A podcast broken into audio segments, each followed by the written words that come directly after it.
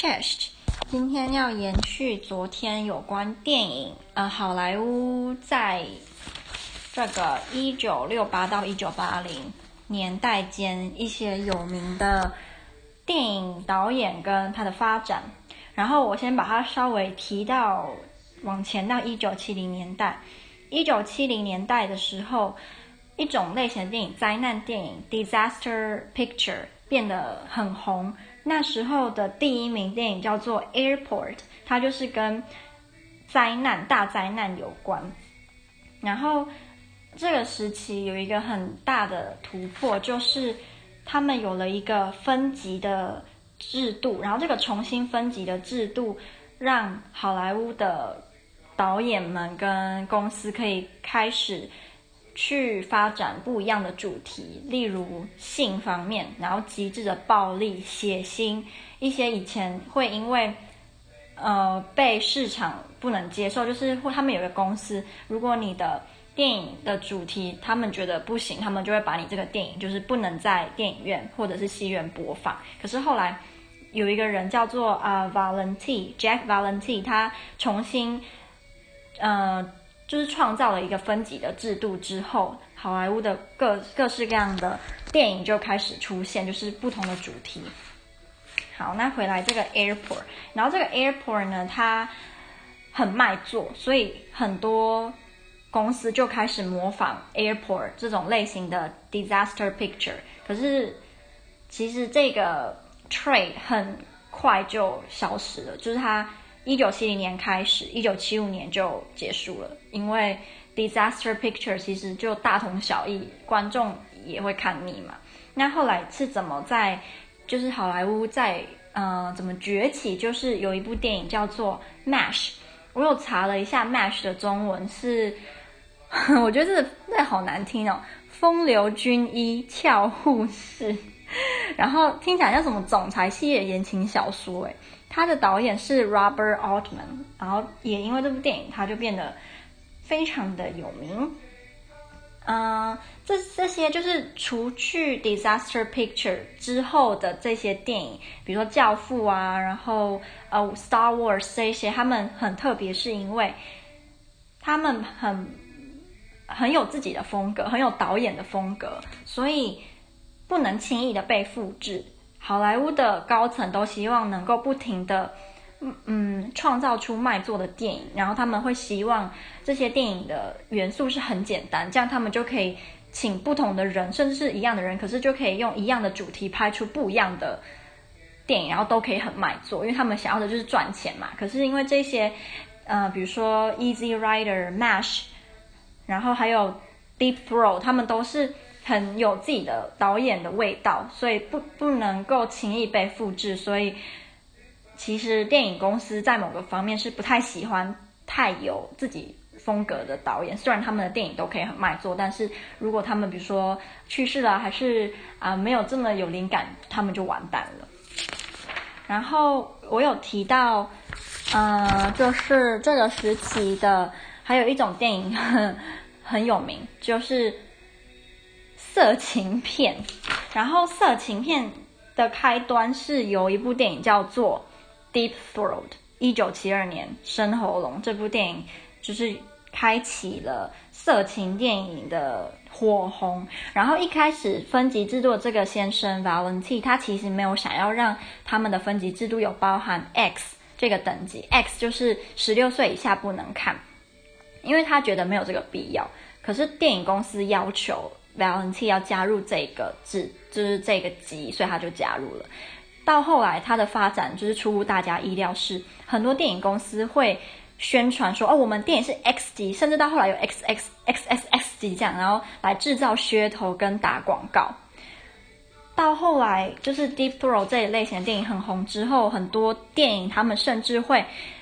呃加入 X。电影的元素，然后让他们的电影感觉是很时髦的、很时尚的那种感觉，就是很潮这样。啊，那回来，另外那个 MASH 就是风流军医俏护士。那风流军医俏护士它很重要，是因为它这部电影很特别，它跟越战有连结。虽然它的背景是设在韩战的时候，然后里面是有关一些外科医生他们就是的一些事情啊等等。然后这个导演他把很血腥的外科手术的场景，有时候搭配一些短暂的，比如说啊、有关性方面的谈话跟裸体的画面，然后来有一点平衡一下血腥的。嗯，场景。然后他们有一首歌主题曲很有名，就是我现在背景的这个。这首歌叫做《Suicide Is Painless》，自杀不痛吗？然后这部电影它主打就是它锁定的客群是客群观众是年轻一代的，就可能像我们这样子。然后因为他很有自己的风格，所以他没有办法被浓缩成一个 formula，就是没有办法说哦，你就照着这样这样这样演就可以演出很像 MASH 这样的电影，就是他没有办法。然后他让呃很多电影公司的高层很烦恼，是因为这部电影很卖座嘛，可是因为他们没有办法一直重复这种卖座的电影，所以这部电影对那些电影高层来说，其实他们是很开心有卖座电影，但是又会烦恼说怎么办，要怎么。呃，再做出下一部像这样子的电影。然后我接下来会讲几部这个时期有名的电影，因为有很多，所以我就先讲几两部。哎，我看有几，我都有先讲两部。一部是《Easy Rider》，Easy Rider 的中文是《逍遥骑士》，然后它是 Dennis Hopper's 的电影。他这部电影让电影公司了解年轻观众的重要性，因为这部电影呢。它主要是也是锁定在年轻的观众，然后它拍摄的方式是很自由、很随性，甚至还会加入很多摇滚乐跟流行音乐的元素。里面有一些歌是 Bob Dylan 写的，然后他呃提供了一个给未来电影如果想要锁定年轻观众的客群的话。你有一个范本，就是你就可以用 Easy Rider 当做范本。然后 Easy Rider 它里面元素有很多，其中两个，一个是年轻人的 bike picture，bike picture 就是有点类似骑着什么哈雷重机的那一种电影。之前我记得这个时期以前也有蛮多青少年电影都是跟骑哈雷或重机有关。有一部电影我不知道你知不知道，就是好像是有关。一群高中生，然后他们是骑重机，然后他们不知道是把哪一座城市就是包围起来，甚至占领那座城市。那部也是蛮老的电影。然后它另外元素就是 French New Wave。那 French New Wave 这个 wave，它就是希望你的电影是可以跟各种不同的啊、比如说就是不要单纯只是 horror 或单纯只是 romance，你可以加入各种不同种类的电影。他们的元素然后合在一起，甚至玩玩出自己的风格，很酷的那种感觉，所以年轻人就会特别的喜欢嘛。然后它还有一种风格是让你觉得它是用有点纪录片的形式，然后纪录片的形式会让观众更能够。有点像是融入那些角色的生活，然后进而去支持这些角色。虽然他们的结局我印象中是不太好，然后这部电影里面有很多情节跟桥段都是即兴的演出，对。然后它里面有一句算是很有名的，嗯、呃，算是有很有名的话，就是叫做 “A man went looking for America but couldn't find it anywhere”。一个男生他启程去寻找美国，但是都找不到。然后，嗯，《Easy Rider》这部电影之后的电影很多都有一点共同，有三个共同点。第一个就是锁定年轻的观众；第二个就是他们不想要再去重复以前好莱坞电影的风格；第三个就是他们想要找出新的方式来创造好莱坞的商业电影。然后下一部电影就是超级世界无敌有名的《The Godfather》。Part One and Part Two，教父一跟二，然后教父一跟二，他的导演是 Francis Ford，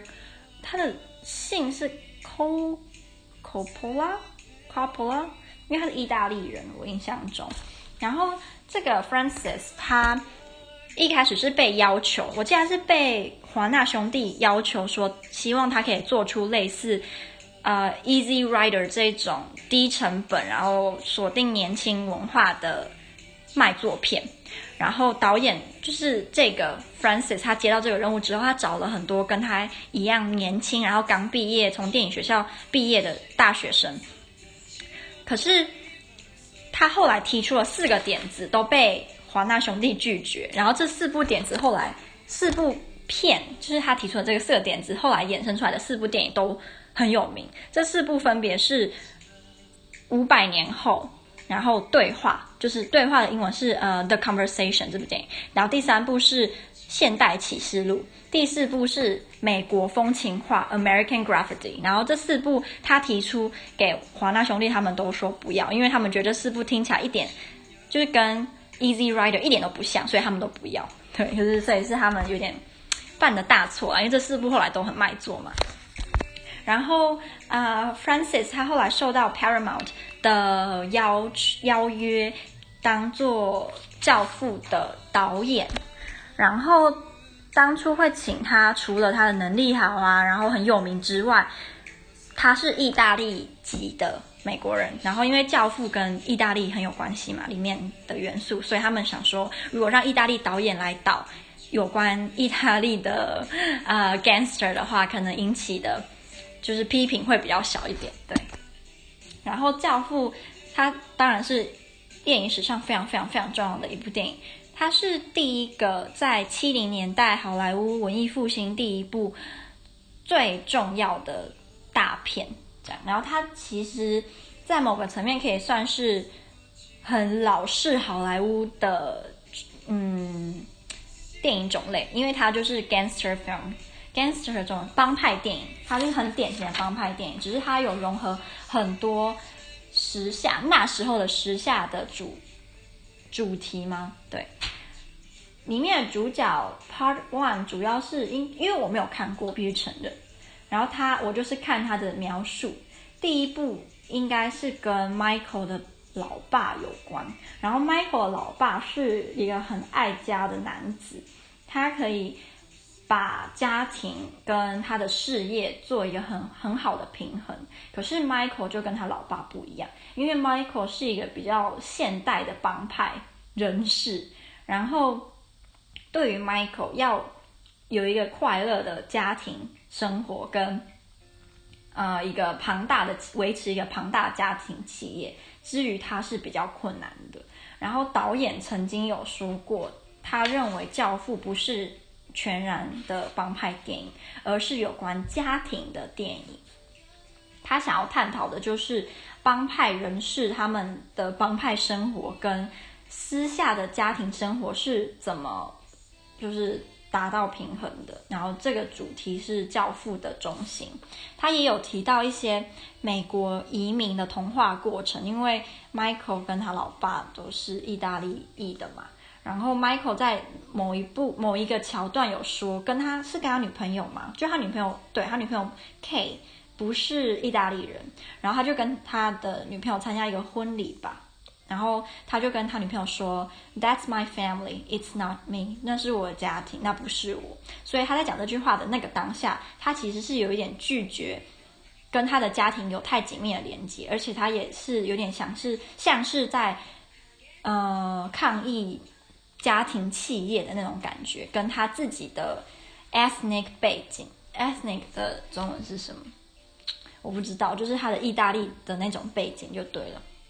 然后在《教父》的第一部，他们探讨的就是对于家庭企业的威胁是来自家族的外部，好像是有关犹太的帮派分子嘛。可是，在第二部里面，就是 Michael 为主角的时候，他遇到的困难就是。在家族企业的里面，好像是他哥哥对不对？跟他哥哥有关，然后又因为问题是出在家庭的内部，就可以呃 highlight 他们家族跟企业之间的困难。然后，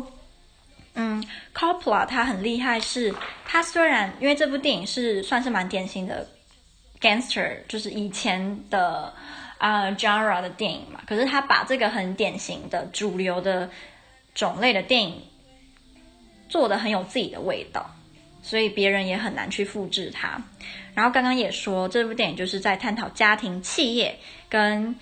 他用英文讲比较有感觉，就是 family business versus the business of family。就虽然都是 family business，可是两个的点是不一样的。还有探讨童话跟你自己原来的背景。然后这个导演 Francis，他是一个很喜欢 epic，就是有点史诗感觉的电影，就是规模很大